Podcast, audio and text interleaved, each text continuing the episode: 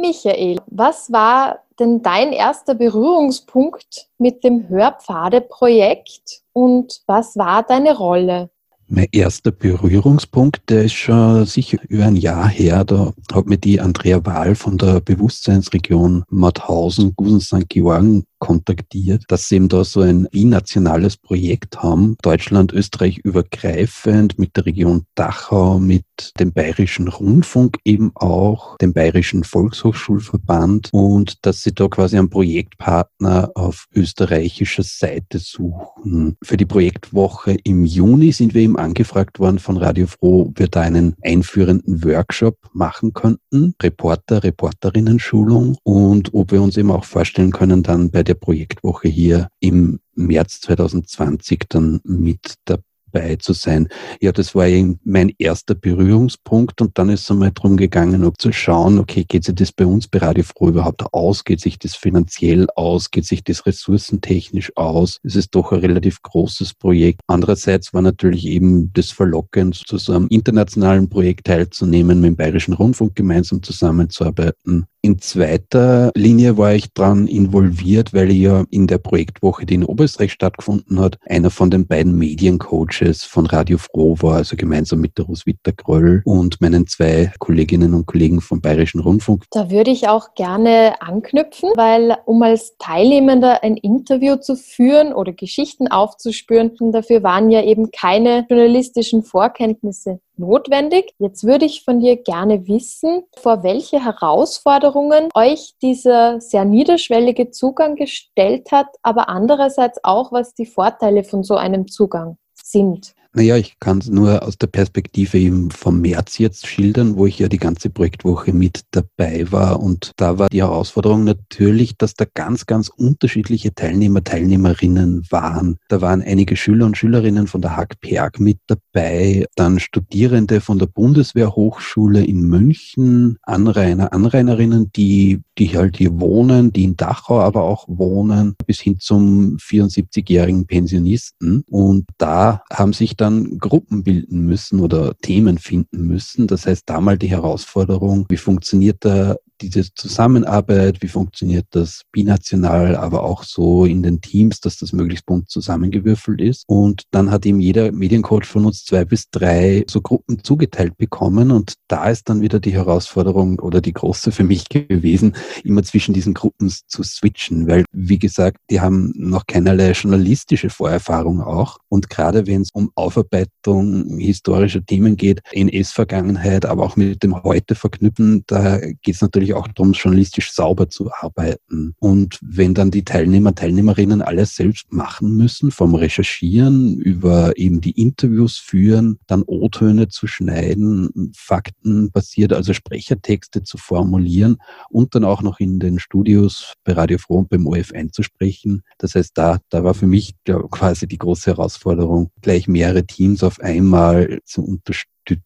Was hast du für dich persönlich jetzt von diesem Projekt mitgenommen oder was hast du dazugelernt? Da habe ich sehr viel dazugelernt. Einerseits natürlich, wie man so ein großes Projekt abwickelt. Ich habe von meinen Kollegen vom, vom Bayerischen Rundfunk natürlich auch enorm profitiert. Die haben da eine ganz andere Herangehensweise, wie man, ich sag mal, Beiträge gestaltet, wie jetzt bei Radio Froh. Das Ziel von diesem Projekt war ja, rund fünfminütige Beiträge zu produzieren, Hörbeiträge, die dann auf einer klingenden Landkarte zu hören sind. Und, und mit dieser Fülle an Material, die wir da erhalten haben, die ganzen Interviews, die die Teilnehmer, Teilnehmerinnen gemacht haben, mit Experten, Expertinnen, mit Zeitzeugen, Zeitzeuginnen. Also das würde bei uns mehrere Sendungen füllen bei uns im Frosin, wir haben, wir nehmen uns die Zeit, wir haben Zeit für einstündige Studiodiskussionen, wo für mich ja das immer spannend ist, weil ich dann auch nachfragen kann, in die Tiefe gehen kann. Und hier quasi ist es genau der umgekehrte Weg. Ich habe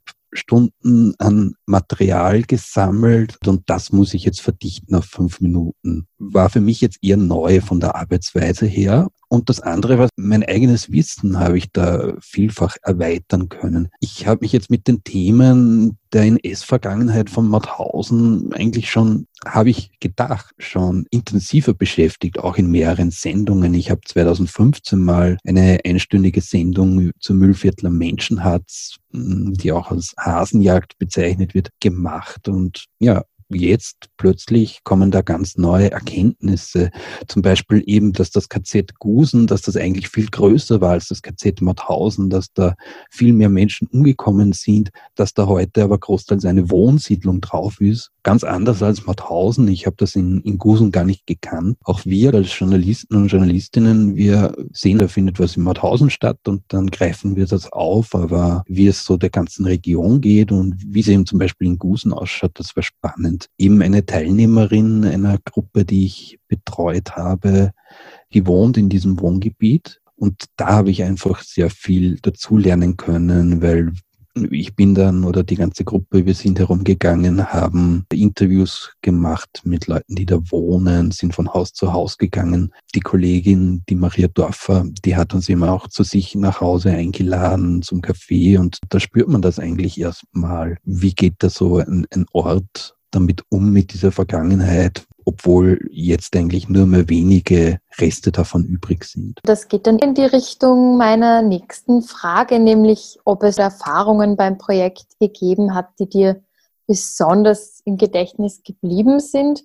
Ja, das Gespräch, das ich jetzt sozusagen als stiller Teilnehmer begleitet habe mit dem äh, Zeitzeugen Franz Hackel, der ist 92, 93, lebt im Seniorenheim in Mauthausen mittlerweile. Das ist natürlich auch immer was Berührendes, wenn man das mitbekommt. Und vor allem, wenn man mitbekommt, dass die Teilnehmer also die, die jetzt diese Beiträge produziert haben, das war in dem Fall ein 16-jähriger Schüler und ich sag mal Mitte 20 circa ein Student. Das ist dann auch das Schöne, wenn man merkt, okay, was die für eine Freude damit haben oder eine Ehre, dass sie eben dann auch Zeitzeugen befragen dürfen. Jetzt würde mich noch interessieren, was würdest du beim nächsten Mal bei so einem Projekt anders machen? Ja, das ist ein bisschen schwierig, ein bisschen zwiegespalten. Auf der, einen, auf der einen Seite war es natürlich irrsinnig stressig. Das heißt, da würde ich mir eigentlich mehr Zeit wünschen. Auf der anderen Seite ist es natürlich für mich klar, so ein Projekt, das muss innerhalb einer Woche über die Bühne gehen. Dann der Workshop zur Vorbereitung, der war relativ kurz, also zumindest jetzt für diese zweite Woche im im März, die da in St. Georgen an der Gusen stattgefunden hat. Das war eigentlich die, die eigentliche Reporter, Reporterinnen-Schulung. Das waren drei Stunden und davon hat man noch ein bisschen organisatorisches auch klären müssen. Natürlich wird da ein bisschen mehr Vorbereitung auch ganz gut. Ja, was würde ich mir sonst noch wünschen? Auf jeden Fall mehr Budget. Ursprünglich waren viel weniger geplant und es waren dann aber tatsächlich 23 Teilnehmer, Teilnehmerinnen dabei und eigentlich war es nur geplant, dass von Radio Froh ein Mediencoach dabei ist. Und weil es dann so viele waren, haben dann die Roswitha und ich gesagt, okay, wir machen das beide, obwohl es aber eben nicht mehr Budget dafür gibt, weil wir halt unbedingt auch das Projekt umsetzen wollten. Kann man dann vielleicht auch sagen, das zeigt ein bisschen diesen Stellenwert, den die Erinnerungskultur hat, wenn es für so ein Projekt wenig Budget gibt? Ich würde da jetzt nicht pauschal davon sprechen, dass jetzt das Budget für die Hörpfade Geringschätzung oder so der Erinnerungskultur geschuldet ist. Nein, nein, das ganz und gar nicht. Was ich aber schon natürlich merke, ist, dass die Erinnerungskultur, sei es zum Beispiel jetzt beim KZ Gusen, vom Gedenkdienstkomitee Gusen, das passiert alles ehrenamtlich. Auch viele äh, Recherchen, historische Recherchen, Aufarbeitungen. Es wird da jetzt in äh, St. Georgen an der Gusen wird ein Haus der Erinnerung geschaffen, 75 Jahre nach der Befreiung des KZ Gusen. Auch das, das passiert alles in ehrenamtlicher Arbeit.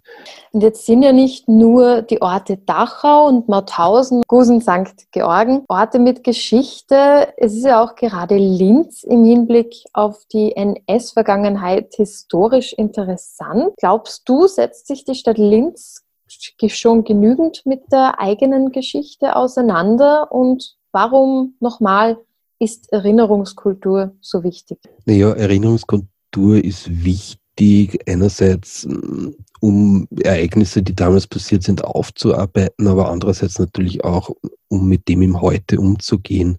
Das war uns beim Hörpfade-Projekt auch wichtig, nicht nur sozusagen die NS-Vergangenheit darzustellen, faktenbasiert wiederzugeben, sondern es, der Untertitel war ja ähm, Leben mit NS-Geschichte. Das heißt, wie geht's den, den Leuten heute da vor Ort? Wie funktioniert das heute?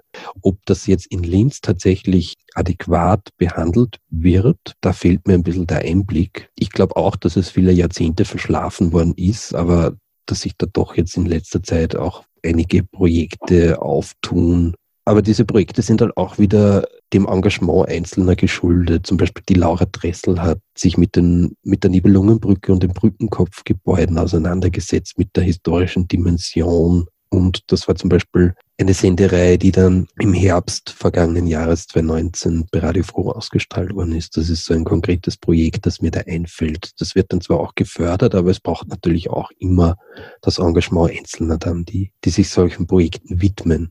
Und fändest du das spannend, die Hörpfade in irgendeiner Form weiterzuführen und weiter auszubauen? Fände ich auf alle Fälle spannend. Ich fände es auch spannend, in Links zum Beispiel zu machen. Die Linzer Geschichte, das sind jetzt nicht nur die Nibelungenbrücke und die Brückenkopfgebäude. Also, dass man da so, einen Ort, so eine Art Hörpfad durch Linz schafft.